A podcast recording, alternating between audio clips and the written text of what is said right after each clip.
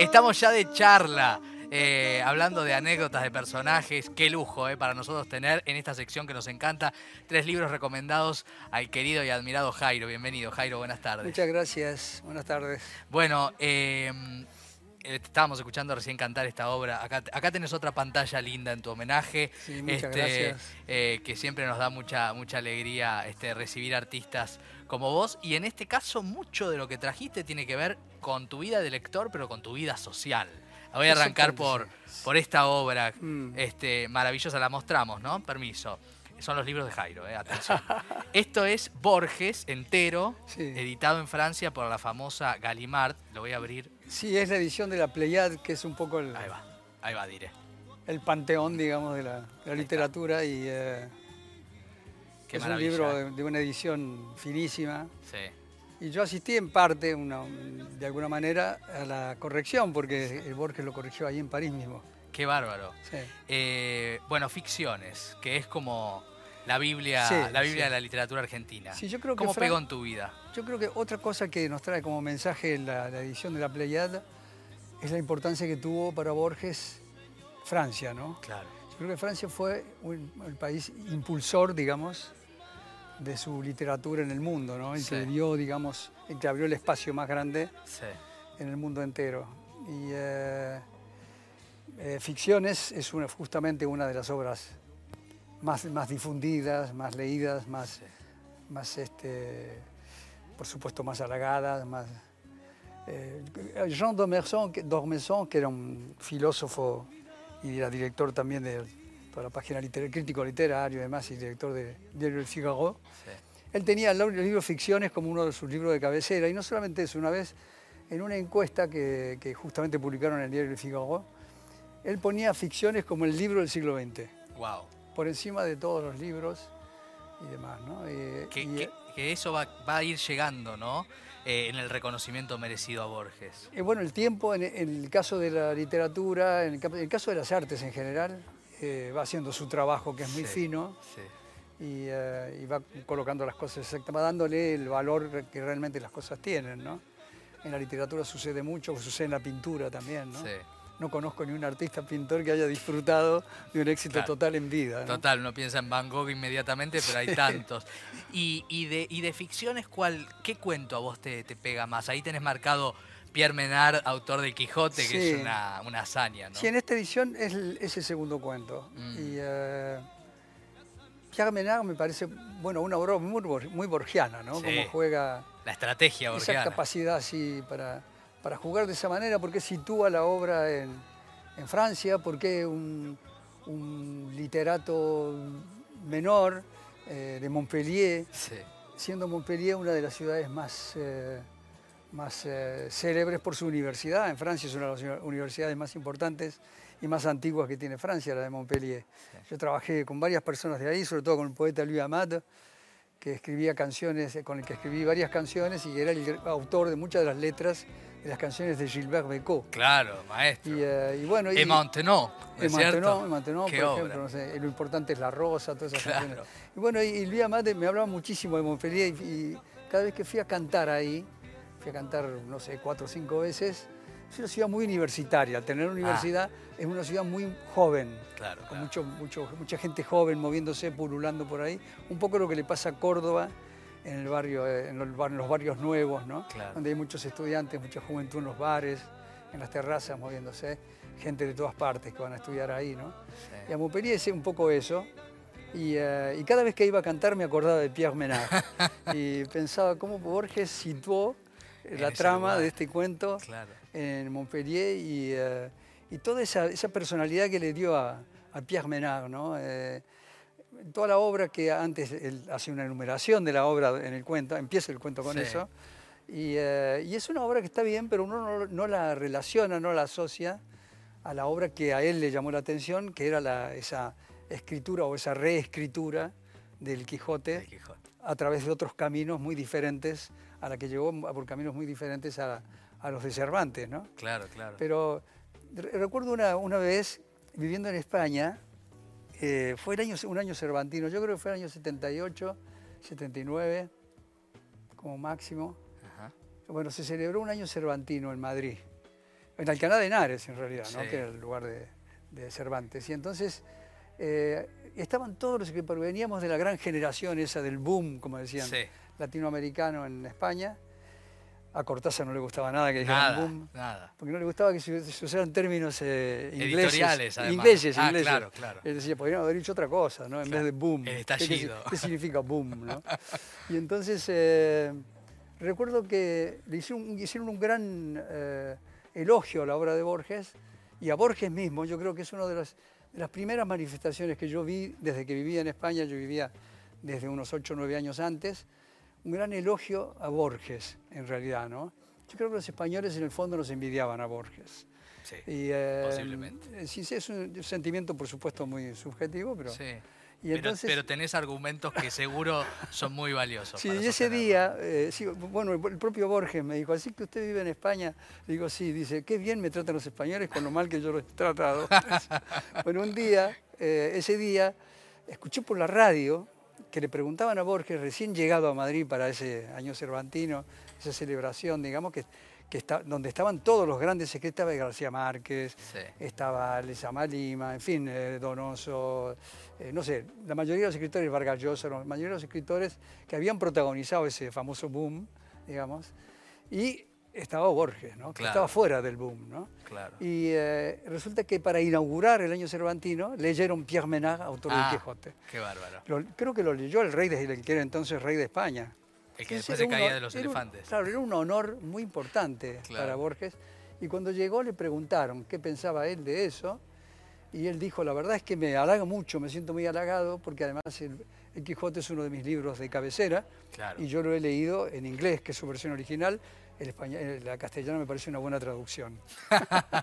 muy Esa- borgiano, ¿no? Esas cosas tan Ese geniales. humor de Borges. Tan de- geniales de Borges. Eh, bueno, obviamente que de Borges podemos hablar 6, 7 meses, Sí. yo creo, Jairo. Eh, pero el libro que trajiste, esa versión de Rayuela que trajiste, Sí. tiene una particularidad, no solo la edición. Eh. ¿La querés mostrar? Sí, cómo no. Bueno, te decía que del, del- del libro de Borges, Sí, los cuentos que más me gustan de ficciones son El jardín de los centros que se, bifur- Claro. Sí. y, por supuesto, las ruinas, las ruinas circulares. ¿no? Claro, claro. Nadie lo, lo vio llegar. ¿no? Qué maravilla. Qué Maravilloso, sí. Sos un lector apasionado. Sí, me gusta mucho sí, la lectura y desde siempre, así que... Bueno, y este es un libro de una edición de Rayuela, Sí. de Julio Cortázar. Esa es la primera, ¿no? O Esta es la segunda. primera. Esta es edición sudamericana, no sé qué edición será, pero la cuido como oro porque, viste, los libros se deterioran si no, no, las no los muevo mucho, Sí. pero sí, yo creo que es la primera edición. Y, pero y este tiene una tiene pequeña la, la particularidad es que está dedicado por Cortázar. sí. Mostremos esto porque esto es una joya, por favor. Ahí está. Ahí está, mira. Ahí va. Ahí va la dedicatoria de Cortázar. Sí, esto ¿Qué fue... te- ¿podemos, ¿Podemos saber qué dice o es Sí, muy cómo no, íntimo? Porque dice a a- veces es íntimo, ¿eh? Dice a Jairo por su música que me toca tan de cerca, a Teresa, que es mi mujer, Eh, por sus cascabeles de alegría, de este que es ya su amigo Julio. qué lindo. Sí, muy enca- encantador, era una persona encantadora Cortázar, era un tipo muy generoso, ¿no? Sí. Muy generoso. Y eh, yo me di un gusto, cuando me firmó este libro, Sí. tuve el placer de conocerlo en realidad, ¿no? De Era conversar la- largo, ¿no? Claro, era la primera vez que lo veía y yo iba, fui a París por primera vez ese año, antes habíamos ido con mi mujer mucho, frecuentábamos mucho Londres, Ah, no sé, por la música, ciertos hábitos que todavía quedaban de la generación beat y todo eso, ¿no? sí. Pero mm, bueno, esa vez fuimos a, a París porque era el cumpleaños de María Elena Walsh, que festejaba sus 44 años. ahí. Otra amiga tuya. Sí, grande. gran, queridísima amiga y admirada. maestra, admirada, amiga, claro. sí, sí, admiradísima. Y bueno, y entonces eh, yo hablaba tanto de Cortázar en París con ellos, Sí. porque era una, un- una celebración íntima en realidad, ¿no? Ahí estamos viendo la foto. Así, y entonces eh, yo hablaba mucho de Cortázar y me lo imaginaba, me imaginaba yo que si iba a los lugares por donde transcurrían los personajes de Rayuela, Claro. a lo mejor tenía suerte de encontrármelo. Mirá ¿Qué es vos- lo que le ha pasado a todos los lectores? Mira, vos claro, yo creo que, porque el, el Rayuela es uno de esos libros en los que uno se siente incorporado Total. en la lectura cuando uno... Es como que es un libro vivo, ¿no? Totalmente. Cuando sí. vos entrás ahí está pasando en ese momento. Exactamente. Y esa noche, esa misma noche, yo me sentí un poco inmerso en, la, en, la- en el ámbito, digamos, de las discadas Sí. de, que, que- de las que habla en Rayuela Cortázar, porque esa noche no, no fue cuestión de escuchar jazz, pero sí de contar cuentos de terror. Ah, Nos pasamos toda Mirá. la noche contando cuentos de terror. Y. Cortázar era un maestro contando cuentos de terror. Era, imagínate, traductor de Edgar Poe y todo eso.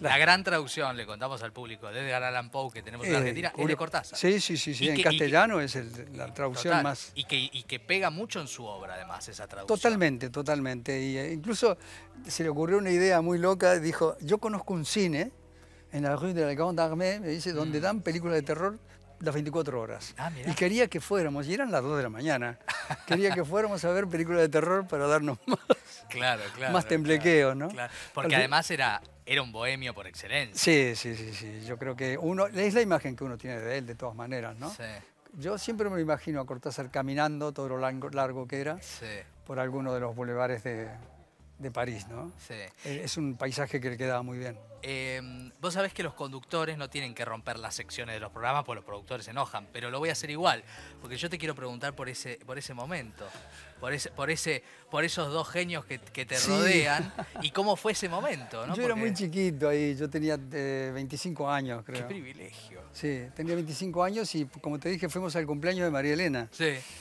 Y éramos ocho personas, o siete. Ah, mesa chica total. Claro, en la casa de Pepe Fernández, que era un todoterreno de la cultura en París. El famoso fotógrafo de la Exacto. samba para Pepe. Y el de la samba para Pepe, exactamente. Por cierto que me dice María Elena en un momento dado, había una guitarra por ahí, ¿viste? Entonces Sí. me dice María Elena, dice, agarrá la guitarra, agarré la guitarra, dice, afinala un poquito, la afiné, y le cantó la samba para Pepe, estando Pepe, no estaba con nosotros. Y empezó a cantar, y era muy raro que María Elena se pusiera a cantar así de una. Y, Ah. eh, y de repente escuchamos un ruido en la habitación de al lado, era Pepe que se había caído de rodillas. Wow. Porque era la primera vez que escuchaba su samba Su samba. cantada por la autora que se la había dedicado, ¿no? Por- Claro. María Elena, que era, amiga de él de la adolescencia, de Ramos Mejía, ¿no? Claro. Y claro. este, ella estaba parando ahí, y la reunión se hizo ahí, en la casa de Pepe. Claro, e- esa es la famosa samba donde ella dice, cuando unos amigos se van, nadie nos devolverá. Toda Todo la el, le- todo el corazón que le prestamos, tanta compartida soledad. Soledad, Un, qué amigo, lindo. un amigo nuevo no es lo mismo, Pepe, nos quiere por la mitad. Es maravilloso. es maravilloso. ¿Y eso se lo escribe cuando él se, se va a Francia? Él es- ella se lo escribe cuando ella se vuelve de Francia, porque Claro. coincidieron en, en París mucho tiempo, cuando María Elena estuvo con, María, con, eh, con Leda. Valladares, el, el dúo Leda y María, y Pepe se quedó en Francia. Y se quedó siempre, por eso le dice, como el argentino de los tangos, te quedaste solo en París, ¿no? Claro, claro. Pero es así, es decir, Pepe se quedó y ya estaba muy incorporado a la, a la vida de, de París, pero siempre guardando ese lado romántico con el que los argentinos eh, eh, enfocamos eso, ¿no? El hecho de vivir en una ciudad como París. Claro. ¿No? ¿Vos cuánto tiempo viviste, Jairo, ahí? Y 16 años. Claro. Marcador, marcador. Sí, mucho, en una etapa además muy creativa, una etapa además en, la que con Teresa estábamos viviendo un momento extraordinario porque estaban creciendo los niños. Claro. Era, era un- eh, una etapa, yo creo que una de las etapas más felices de nuestras vidas. Claro, ¿no? de oro, total. Sí. ¿Y qué, qué te pasa como lector cuando relees de pronto? Vos ya habías leído Rayuela cuando Sí. lo conociste a Julio.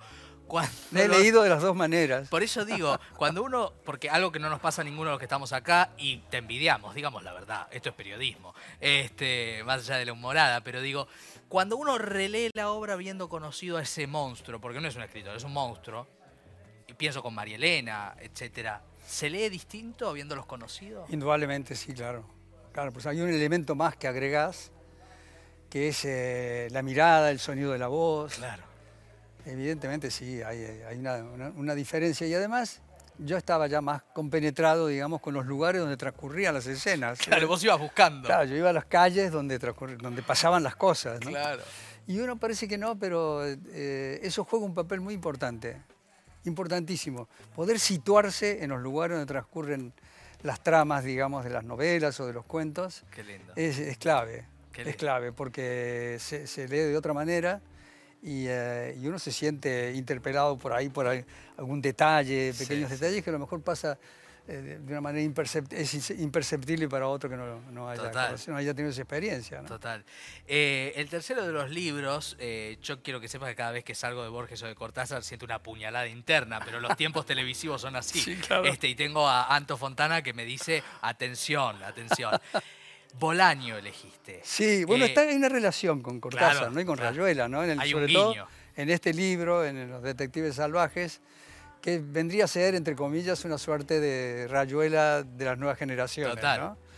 Los Por nuevos que- bohemios, los nuevos sí, poetas. los nuevos bohemios, nuevos poetas, estos eh, personajes, poetas extraordinarios, en un México eh, que uno ignora en general, ¿no? No- no- Sí, o desconoce.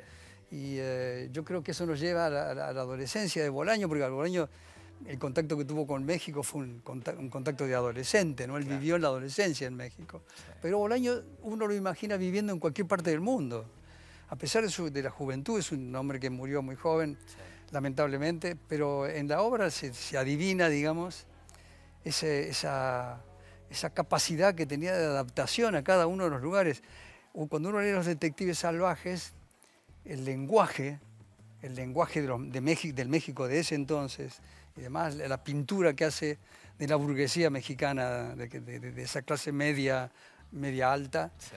y eh, ese, ese empeño tan extraordinario de esos dos poetas de ir a buscar a una de, las, de, las- de los pilares del estilo de poesía que ellos querían este, re- eh, en realidad resucitar, porque Claro. era, era- era un estilo que había existido a finales de la, re- de la revolución, es decir, muchos años antes Sí. de lo que transcurría la novela. Y después todo lo demás, la trama. Sí, sí, sí. Eh, la- yo me siento muy identificado. Por un lado, me atrae muchísimo la primera parte y la tercera parte de la novela, que más o menos te sitúan en ese, en ese, en ese aspecto en México y en distintos lugares de México. Y eh, y la del centro me pasa un poco lo que hablábamos antes, que habla de lugares conocidos Claro. en lugares que yo he conocido. Es como los cuentos, Bolaños en los, Bolaños en los cuentos, eh, yo- para mí leer los cuentos de Bolaños pues si estuviera leyendo un cuento de un amigo, Claro. porque habla de cosas que yo he conocido mucho. Claro, claro, es una memoria emotiva en un punto. Sí, mucho, mucho, mucho. Em, quiero no, no dejar pasar este, este momento que me parece inolvidable para el programa, eh, para, para darle un espacio a una anécdota muy linda que te escuché, pero que me gustaría que la cuentes en IP, ya que creo que es la primera vez que venís al canal físicamente. Sí, sí, es la primera vez, sí. Este, y estamos muy contentos por eso. eh, que tiene que ver con la escritura del tema que elegimos para, para cerrar este bloque y esta nota contigo, que es aquella tarde en que vos le llevaste un cassette a María Ah, de Elena, María Elena, sí. para, para lo que después fue el Valle del Volcán. ¿Me la contás? Sí, sí, cómo no. Eh, bueno, con María Elena nos conocimos en 1972. Y en un lugar que era muy lindo conocerse, encontrarse, digamos, para dos autores o músicos, compositores de canciones y demás, que era la editorial Lagos, Mm, que era muy especial. Y eh, ahí hablamos mucho de todo y de nada. Y al final me dijo que se iba a ir a, que pensaba ir a pasar una temporada en, en España. Estaba un poco resentida María Elena en esa época con el medio en Argentina porque parece ser no la habían tratado muy bien en el último espectáculo que había hecho, algo así. Fue exactamente en ese momento cuando escribió Como la cigarra, mirá, en el año 1972. Y entonces, eh, bueno, cumplió su promesa, se fue a vivir a, a Madrid y ahí nos hicimos muy amigos. claro. Claro, nos frecuentábamos mucho, Sí. hablábamos mucho.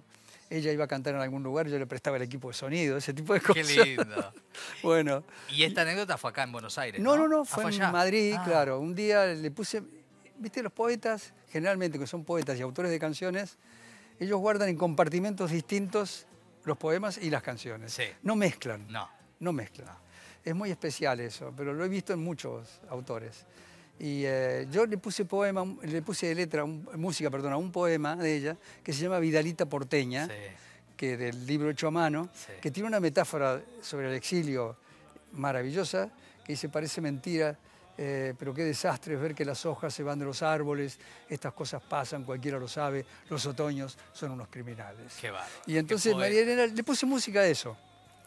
Y cuando se lo hice escuchar, cuando se lo dije no le gustó nada. Ah. No, no, se puso a la defensiva.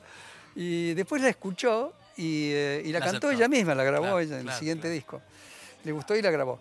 Y entonces yo un día había compuesto una canción, tenía una música, nada más que música hecha, no tenía letra, y se lo comenté, hablé por teléfono con ella y le dijo, María Elena, tengo una música, y me dice, tráemela.